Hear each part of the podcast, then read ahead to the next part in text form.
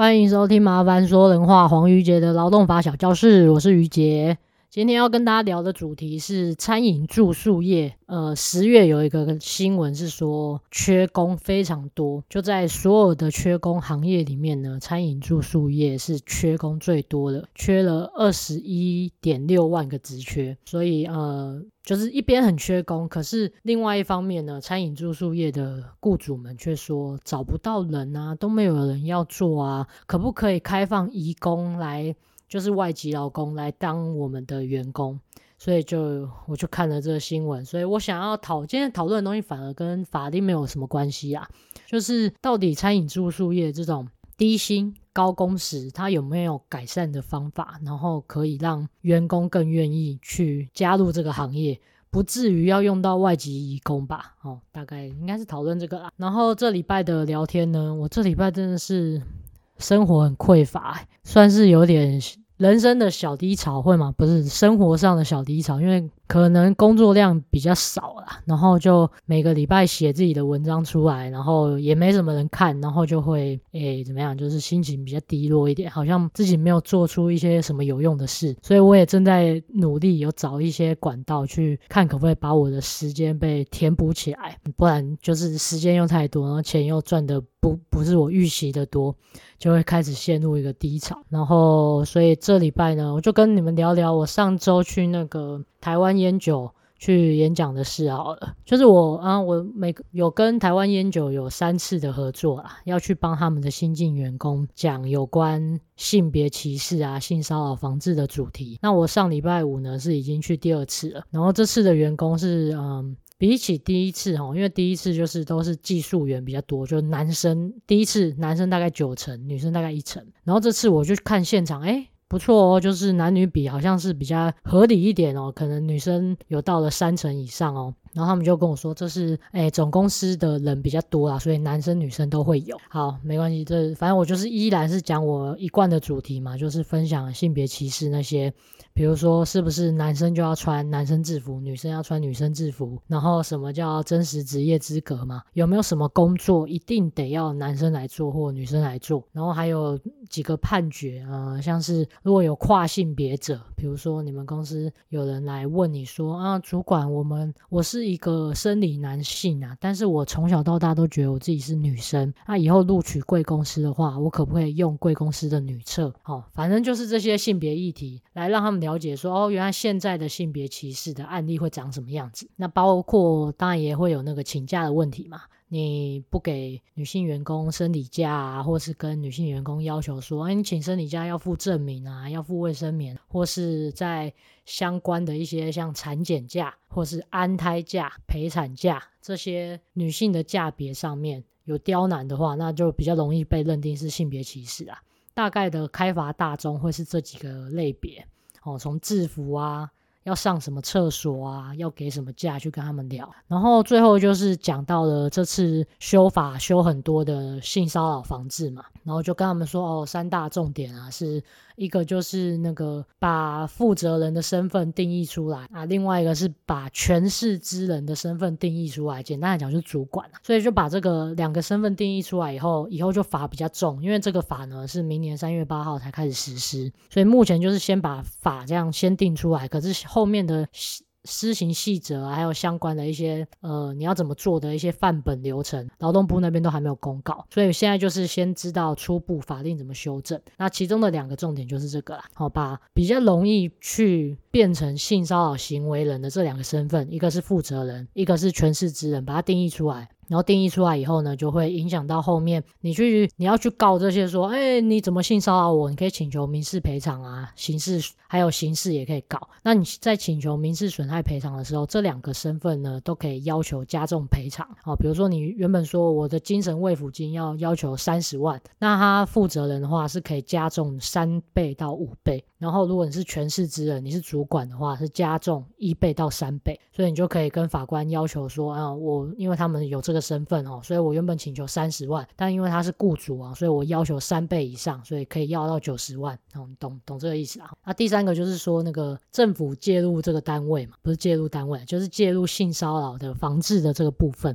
因为以前我们性骚扰都是由公司自己去调查做后面的处理，政府以前在法条的角色里面几乎是没有出现，所以这次修法最大的重点就是你可以去跟政府申诉了。然后有两个状况嘛，一个是性骚扰你的人就是负责人，那你就可以去跟外面的政府申诉，不然你去你没办法期待说在公司内部你的老板就性骚扰你了，然后你还跟你的老板申诉，那一定办不成。所以这是第一种状况。啊，第二种状况就是说，如果你对公司内部的处理方式不满意，比如说你跟公司申诉了啊，公司说啊，你人家开玩笑啊，你不要太认真啊，然后就给你吃案，好，那你就可以去外面跟政府申诉，或是最后。那个，比如说，呃，女生去申诉说啊，我被女男男同事性骚扰，结果公司说啊，他只是开玩笑啊，不然我们就是，嗯、我们口头警告就好了。比如说这样，你对惩戒的结果不满意的话，那你也可以去跟外面的政府申诉。啊，我不小心，既然明明就要聊天，怎么开始上课？啊，就是去跟台湾烟酒他们聊这些主题。哈，所以你们知道，我那天那两个小时就是大概在聊这些啦。那反而是比较意外的是，因为上课的时候他们都不太。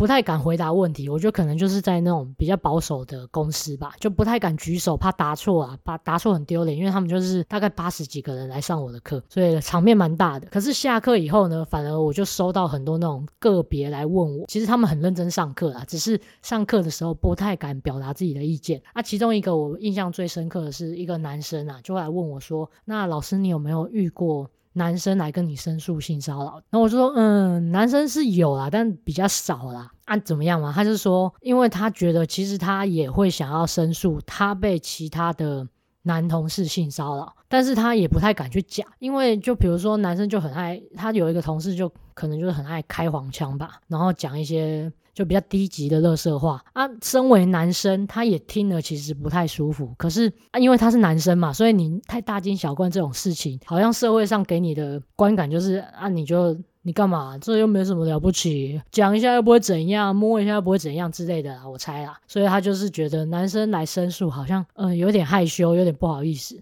所以我决定呢以后上课的时候也要特别鼓励男性也要去申诉，因为男生反而你去当呃性骚扰的受害者是比较不被社会的观感接受，然后所以男生也会自有这个身份上的疑虑，说那我是男生，我要还要去说我被性骚扰吗？我要说我不舒服吗？但我的确不舒服啊。我的确听到那些话，比如说看到那些图片，我在公司里也觉得很不妥当啊。那要去申诉吗？哦，我觉得也是跟各位听众，如果有男性的观众朋友，你们就也要勇敢去讲啊。因为我在上课的时候，一直跟他们讲说，男女的性别界定不要，就是现在越长，我们社会越来越进步。包括我去帮小朋友，就是高中生上这种性别议题的时候，很多我刚才前面问的那些什么上厕所啊，还是穿制服的这种问题，他们都觉得很荒谬诶，他们都觉得这哪是问题？怎么会有什么男生不可以穿什么制服，女生不可以怎么样？就是呃，我觉得高中生他们。真的性别，我们的观念有在进步啊，所以嗯，在他们的观念里面，比较没有说男生比较应该要怎么样，女生要怎么样，但当然还是会有。所以我上课常常会讲说，我最讨厌听到的就是什么妈妈在那边说，男生不可以哭，男生哭羞羞点，这种就是从小，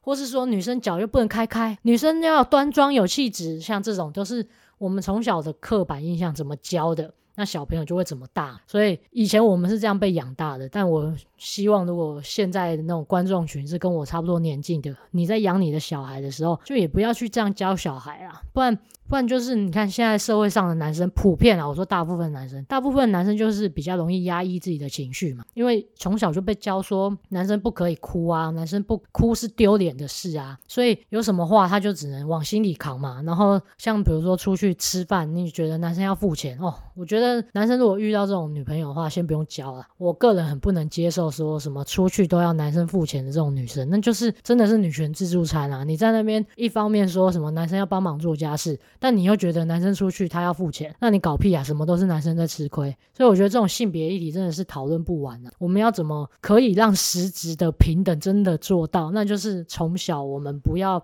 在性别上面有那么多的这种观念嘛？怎么不小心今天这一集突然讲到性别去？所以然后好，我突然又想到我常会推荐的那一本书，叫做《我的彩虹男》啊，就是我应该有发过很多次文啊，在分享说一个美国的妈妈，然后她教到她的三岁的小儿子，她的小儿子呢，竟然从小就是说只想要穿裙子。然后穿粉红色的东西，然后喜欢化妆，然后喜欢学妈妈画口红，穿高跟鞋。那如果有一天你的小孩变成这个样子的时候，你会怎么去应对他？你会怎么去处理？好，那我就非常推荐你们去，拜托你们去借那本书来看。它是我已经二刷哦，已经第二次、第三次的书了。我怎么看都会觉得很好看，而且很好笑，蛮好读下去。然后还不小心就是聊天，进来也聊了十一分钟，好像时间 节目的时间也够了。好，那我们就。不然就进入今天的原本的主题啦，就是来谈一下那个餐饮业、住宿业缺工，那要怎么重新规划人力配置这个题目啦。那就像我一开始讲嘛，就是十月份呢，各行业他说缺工的人数达到一百零八万人，也就是诶，其实资方那边很需要人哦，他很希望我们都去应征工作哦。那尤其在哪一个行业呢？尤其在餐饮住宿业。缺工的比例达到二十一点六万，是最多的。然后，可是同时，四十五岁以上的中高龄求职者有那么多中高龄者想要有工作，有一百五十万个人想要有工作，所以变成是一边缺工啊，一边呢很想要去工作。那为什么没合不成呢？是不是呃这些缺工的人就是完全不符合我的需求？你开的薪水太低吗？还是你的工时太长吗？所以就引发了政府就在讨论说，就是一定是资方啊，资方就会去要求说，那可不可以拜托政府开放移工让我们使用？现在移工就可能只有在呃家事外劳嘛，还有你那些工地。好，营建的那些行业别可以开放移工进去，但是像餐饮住宿业就还是我们看到就是本国人居多嘛。那现在发生了这种缺工的状况，那资方就会去要求政府说，哎，那可不可以也让我们餐饮住宿业可以让移工进来当我们的员工？但针对这个题目呢，我真的是我个人当然是非常反对嘛，因为我们学劳动法都知道，移工来台湾绝对是要补充的性质。什么叫补充？就是我。本国人不要做的，我才会让外国人来做嘛。所以你要先确认是不是本国人真的不做，不然你变成你让移工外面的移工进来，他们薪水又低，然后能接受的工时又比较长，那是不是相对的排挤了本国人的求职需求？所以我本国人想要去应征工作的时候，反而会被外籍的移工占了缺，然后我就找不到工作，那这样就会本末。本末倒置啊！因为你让本国人的失业率又提，所以我对于这个题目就是当然是不认同的。因为你应该去想办法去改善我们那么多的餐饮住宿业，为什么找不到人嘛？那一定就是你 条劳动条件不够好嘛。所以像以前劳检的时候，我也常常劳检到餐饮住宿业，他们的雇主就说：“哎，劳检员你都不知道，我们其实哈政府很难，不是政府啊，我们资方很难做哎，我们哈其实都找不到员工哎。”然后我就说：“啊，你们薪水是多少？”如果你薪水五万的话，我现在辞职，我立刻去啊！啊，你们薪水多少啊？就是两万多嘛，对不对啊？所以你又要两万多，然后你又要人家每天帮你做个十个小时，而且你知道餐饮住宿业是以餐饮业来讲好了，你们去吃饭都知道嘛，很急很赶嘛，饿的人就是脾气都很差嘛，一直催一直催啊！啊，你要上餐，然后又要收桌子，然后有时候那间餐厅的人力配置不好，那就是一个人要 cover 这间店。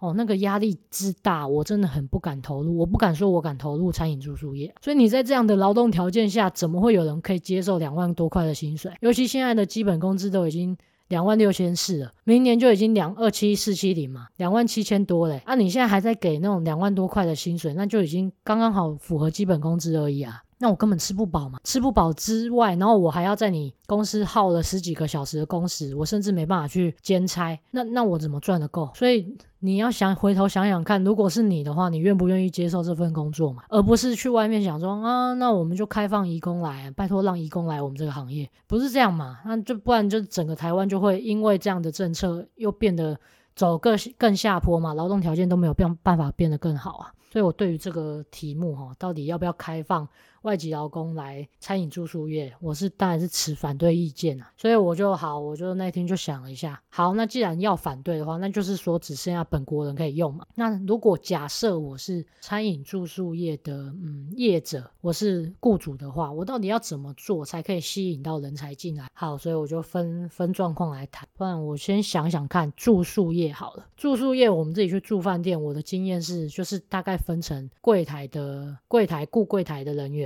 是一部分啊，另外一个就是整理房屋的、打扫房间的那些房屋人员，大概分这两类吧。那你们觉得哪一种应该是支撑饭店业比较核心的人才？我个人是觉得应该是，如果是要体现到啊，嗯，饭店的服务态度，然后住宿体验整个流程，比如说结账，然后有什么优惠，然后再介绍，要感觉很好的话，那一定是柜台人员嘛。所以我可能如果我是雇主的话，我会把我的薪资主要是放在诶柜台人员这部分，让他们是我找一个聪明人，然后谈吐流利，然后也很会应对。不要说什么突然发生一些突发状况，有人要有客人要找什么遗失物啊，还是如果人员很多在排队等着 check in，然后你们都没有应变状况，那这种就是比较不会临机应变嘛。所以我觉得柜台人员主要是在于怎么找到聪明的人啊，然后我会把公司比较多的薪资放在这个人身上，我觉得至少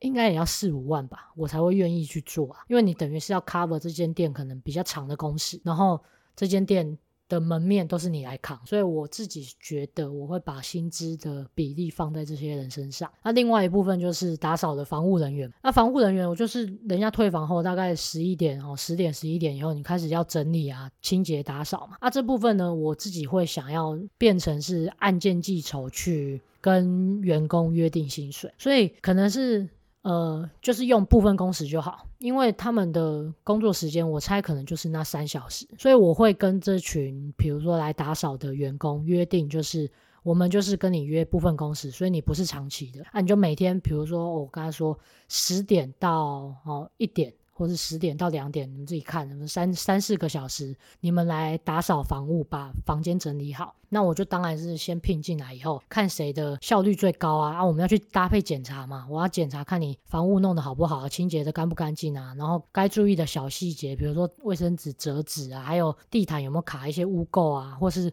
窗帘平台还是什么厕所的一些缝缝有没有卡一些头发，就是我平常住宿的时候我会看什么，我就会去检查嘛。那检查完以后，就会用这种机制，要留下比较高效率的人才，因为有些人就会知道如何又快又准确的去达到饭店的这些要求。因为你是按件计酬嘛，所以你做的越快，那代表你自己花的时间，身为劳工，你是花的时间越短越好嘛，你就可以有更多的自己的时间，看你是要继续兼差还是干嘛。所以我会主要是把它改成是按件计酬，因为我觉得按件计酬比较能激励员工产生效率。然后我又可以就此去筛选出来哪一些员工是可以符合我我需求的，就是你做得快又做得好，那我就是把比较不好的当然是先支遣掉嘛，然后留下比较好的人，我把时薪加在加高在他们身上，那一定是要比基本工资高。现在基本工资都已经多少一七六啊，明年是一八三嘛，所以一定是我觉得你至少比如说扫完一间房间，我们就看他需要花多久，我们去推估一下看。比如说打扫完一间，然后你大概半个小时，那我就给你个呃两百五十块之类的，你比基本工资高。哦，那我觉得会比较好，所以我我个人会把人员拆成这两块啊。餐饮业呢，哈、餐饮业我觉得就比较麻烦一点，因为餐饮业就是工时很长。如果你想要午餐跟晚餐都做，甚至你从早餐做到晚餐，哦，那个营业时间整个爆掉。那我觉得餐饮业，我以前去呃接触过这些员工，或是我们自己去吃饭也知道，他们比较不爽的点就是薪水，因为也没多高，就两三万。可是呢，中间因为我们会有空班，比如说下午两点到晚上六点，这中间可能是空班，然后公司就会空班，就当然不给薪水，所以你就变成你一整天你是做两头班啊。我早上就是中午那个时段做一个班次，然后晚上又做一个班次，可是中间。那么长的时间，我又没办法回家，还是因为时间比较短，可能两三个小时，我又没办法回家睡觉，我又没办法安排兼差，我要去运动，好像嗯也有点赶，所以就会有这种中间空班的问题。所以我在想说，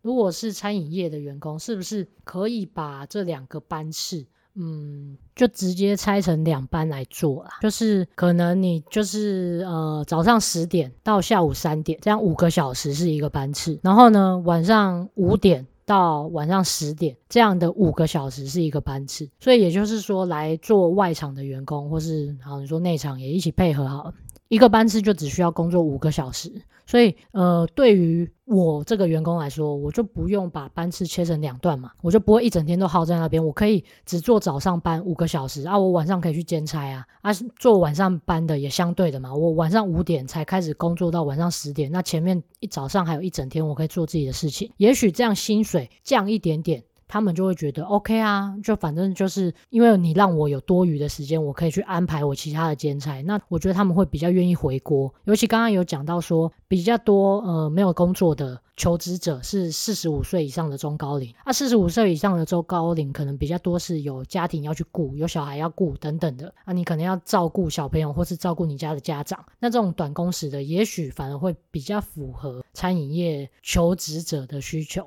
所以，然后又可以就是把重点就是解决空班的问题啊，中间浪费那个空班，我觉得大家会比较不愿意去做。然后呢，再来就是我个人去吃饭，因为我们长我长期就是在评论 Google Map 嘛，你们知道我已经是你们 Google Map 有在评论吗？我已经是八级向导，就是每间餐厅我都会评。所以我觉得每次去吃餐饮业，就会你就会看得出来哪些员工是聪明，哪些员工是笨蛋，因为餐饮业很需要。我觉得要很聪明的，因为你要知道整个顺序。比如说你是内场人员好了，我们自己在煮饭也知道，我在洗菜的时候，锅子不能晾在那边没做事啊。所以我在洗菜，在做这些前置的作业的时候，我锅子绝对是先开，看有什么东西要煎的，有豆腐要煎，我就先把豆腐丢上去，我再去切菜。然后或是前面我有要煮白饭的，我就当然先去煮白饭，因为那个需要时间去跑。或是有东西要进烤箱的，有鸡腿先进烤箱，我一定先把鸡腿腌好，先进烤箱，然后再来切菜。那个整个流程上，你一定要知道哪一个先，哪一个后，才不会你切完菜，结果要开始煮菜以后，你就一次只能做一道菜，那。浪费时间嘛，所以餐饮业的员工其实需要很有知道自己的先后顺序。然后我去吃餐饮业的时候，也觉得有很多事情哦，像是常常看到那种菜单给我十几页的那种，我就绝对觉得这间公司可能赚不到钱，因为你让人家选择太多，选择太多有什么缺点呢？第一个，人家客人点餐就会花很多时间，所以他在你们公他们在你的餐厅就花了十几分钟在选择，那就是降低了你的翻桌率嘛。那么多人坐在里面，然后又不花钱。所以你，我觉得餐点哦，选项最好就是控制在一页以内就好。然后除了选择很久之外，好，他去点餐也容易出错嘛。你那个 POS 机是不是也要那么多选择？然后呢，你备料也要那么多选择。你就什么意大利面也要做，然后你卤肉饭也要做，然后你什么汤也要做，那你就是都每一个料都要备好啊。啊，今天如果缺什么料，那不就很麻烦？你在备菜上面也会嗯要做很多的努力，所以就三重不好啊。干嘛要把餐餐点弄得那么多，让我选择障碍？然后你 POS 机点餐又麻烦，你就又要多花一点时间。然后备餐的人、上菜的人、内场的内场又要做那么多事情，所以我觉得要我们现在的前提就是我要减少人力支出嘛，然后又要聘到聪明的人。那你前面的一些搭配那些科技的做法要做好啊，你不要给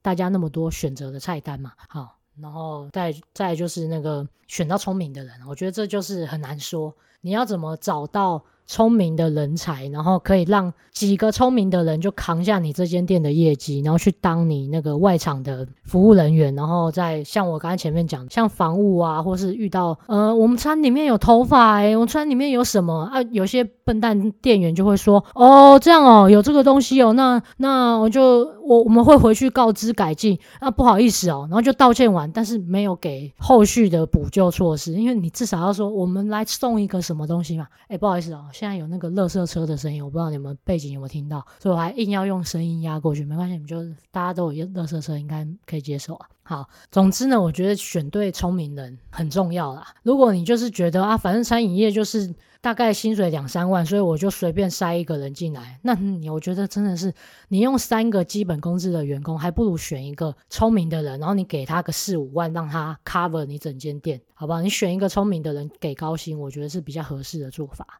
所以呢，大概就是我对于餐饮业到底要怎么，餐饮住宿业你要去怎么改善员工的。嗯，他的劳动条件大概是从工时的安排，然后薪水如何去提高。那薪水提高又会增加我们增加雇主的人力成本嘛，所以那就不要雇佣那么多笨蛋嘛，你就雇佣几个聪明人，大概是我的结论啊。但是可能这如果被餐饮住宿业的同学听到，应该觉得啊，你这个不食人间烟火啊，没关系，你就听听看好不好？有可以用的就拿去用啊，有要觉得我不食人间烟火没待过，那就骂一下好不好？我就虚心接受，因为我真的不是专业人员，我就是去吃饭的感受，然后想到这些想法跟你们分享而已。好，今天的节目就先录到这边吧。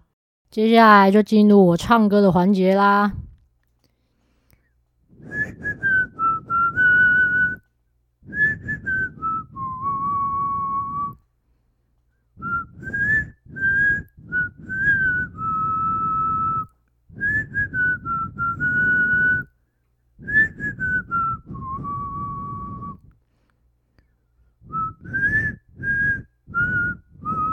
Sorry，我不在。请在闭声后留言。我在忙着放空，请你允许我飞在梦里。他永远不再回来，回忆一大片空白。希望有一天我会 OK。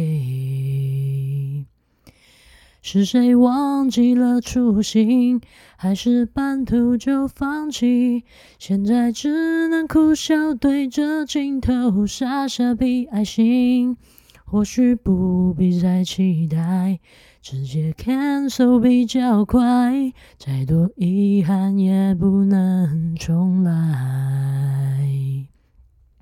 希望那一天我还会 OK。你靠近来，我却越走越远，说不出来。痛苦藏在里面，耐心等待，无法逆转时间，没有解套，追溯不到。现在有多少的爱也救不了。再说 sorry，你还在，请把这当作留言。我要继续放空，请你允许我飞在过去，过去的让它过去，只剩残留的回忆。希望有一天我真会 OK。其实我现在非常不 OK。你靠近来，我就越走越远，说不出来。痛苦藏在里面，耐心等待，无法逆转时间，没有解套，追溯不到。现在有多少的爱也救不了。今天节目就到这里啦，我们下周见，拜拜。